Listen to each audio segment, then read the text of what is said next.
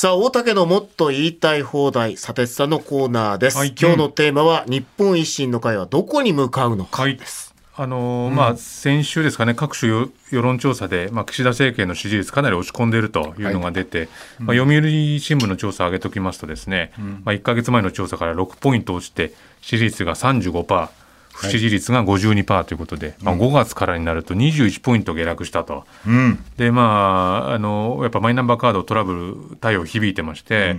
まあ、岸田さんの指導力を発揮しているというふうに思わないが80で、えー思うが12%と、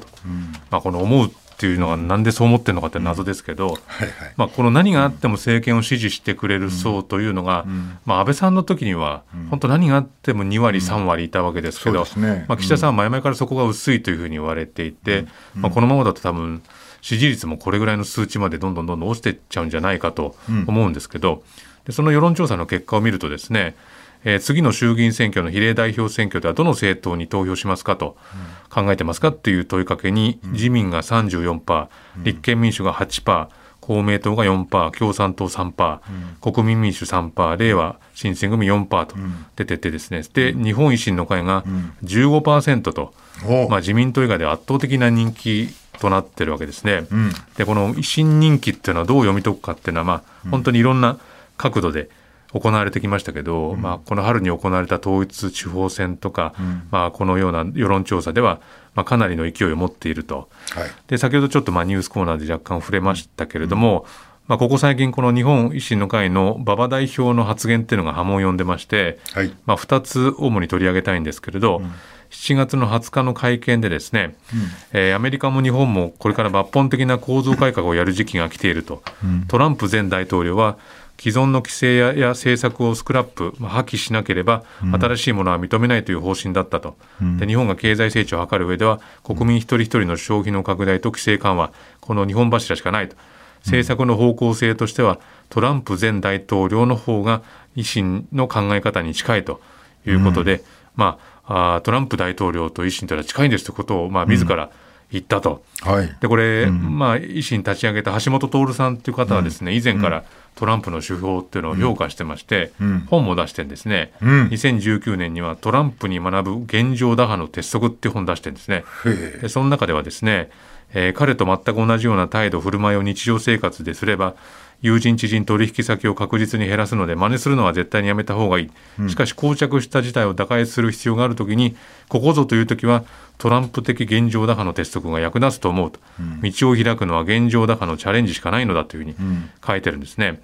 で7月中旬に馬場さんがアメリカに行っていて、まあ、維新の会の存在感を高めてアメリカの要人とのパイプを作るというような言い方をする流れの中で、まあ、トランプ前大統領の名前を出したと、はい。まあ、維新はね元からその身を切る改革という言い方をしてきているので、まあ、そのトランプのやり方とこう親和性を持つというかむしろそういうのを目指すという、まあ、言い方をしているんでしょうけれども、まあ、それこそさっきのこのさっき言ったですねこの読売の世論調査で、まあ、今話題になってるあの万博ですね。万博のことをどれぐらい関心ありますかっていうふうに聞くともうほとんどないっていうことが大半になってる過半数になってきてると。でこの万博っていうのは皆さんご存知のように、あのまあ、維新がねこの万博とプラスこの IR カジノっていうのははい。進めてきたものなわけなので、ん。まあ、身を切る改革というならば、まあ、まずは万博延期するなり中止するなりね、うん。まあ、そういうことを考えた方がいいんじゃないかなというふうに思うんですけど、むしろ今大阪の吉村知事は岸田さんにね、あのちょっと万博うまくいってないから、国としても協力してほしいですというようなことを言っていると、まあ、どんどんどんどん近づいていってるわけですよね。でこうなるとこれからはですね大阪市と大阪府っていうのは、まあ、政府に助けられながら、まあ、万博をどうにかして強引にやる方向っていうのに持っていくと思うんですけど、はい。まあ、これまで維新の会はぜぜひひとかですね、まあ、自民党をピリッとさせるというような言い方してきましたけど、ん。まあ、本当にそれが可能なんだろうかっていう疑問が出てくるわけですね。はい。まあ、表向きは、まあ、自民党にこう対抗するような政党という立ち位置を見せておきながら、まあ、実際はこの政権与党の力を借りなければ何かやっていけないっていうようなあの場面が増えてくると。でですねその昨日今日の新聞出ているですね、うん。えーまあ、もう一つの発言として、まあ、馬場代表がですね、えー自民党と対峙してアメリカのような二大政党が目標だと、えー二大政党制が目標だというふうに言った上で、まあ、第一自民党と第二自民党が、えー改革合戦をして国家国民のために競わ競い合うべきだということを言って、まあ、自らをですね、ん。第二自民党だとうん。いうような言い方をしたと。うんで、まあ、立憲民主党はカラスを白という人と黒という人が一緒に一塊になるという主張だが、我々は黒という人だけで集まり、自民党と対決をしていくというようなことを言って、まあ、それに加えてですね、まあ、共産党について、まあ、日本からなくなったらいい政党で言ってることが世の中ではありえない。空想の空想の世界を作ることに、えーを真剣に真面目に考えている人たちだというふうに批判をしていると。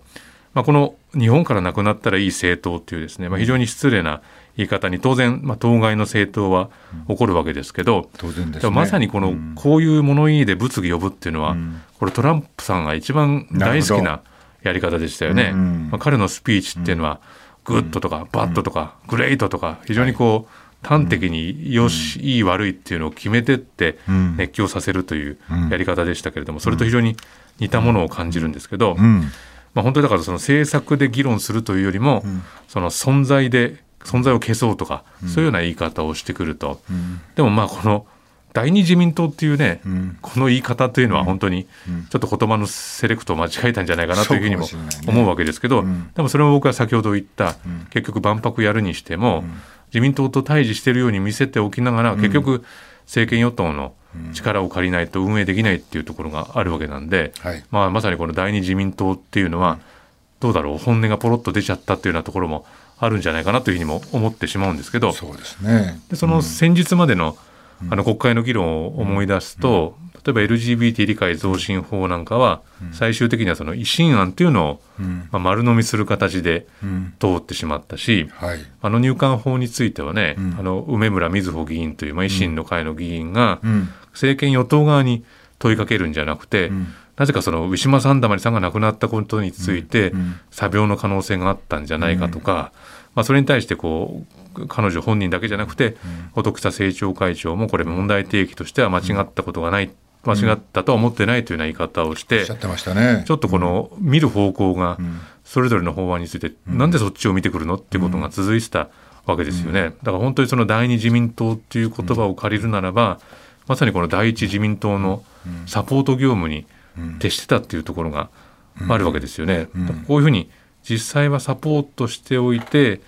でまあ万博ではこう泣きつき始めていてでも外に対しては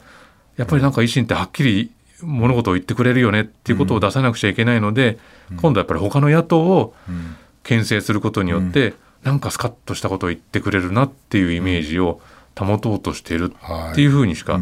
見えない。だからすごくこう、まあ、ガチャガチャしているなと、まあもちろんその誰がねどこを支持しようが勝手ではあるんですが、この打ち出しているイメージと、まあ、実際にやってることの違いっていうのはさすがにこう見極めていかなくちゃいけないんじゃないかなっていうのはこの馬場さんの一連の発言、まあ、そしてこれまでのね、万博の流れなんかを見ていると非常に強く感じますけどね。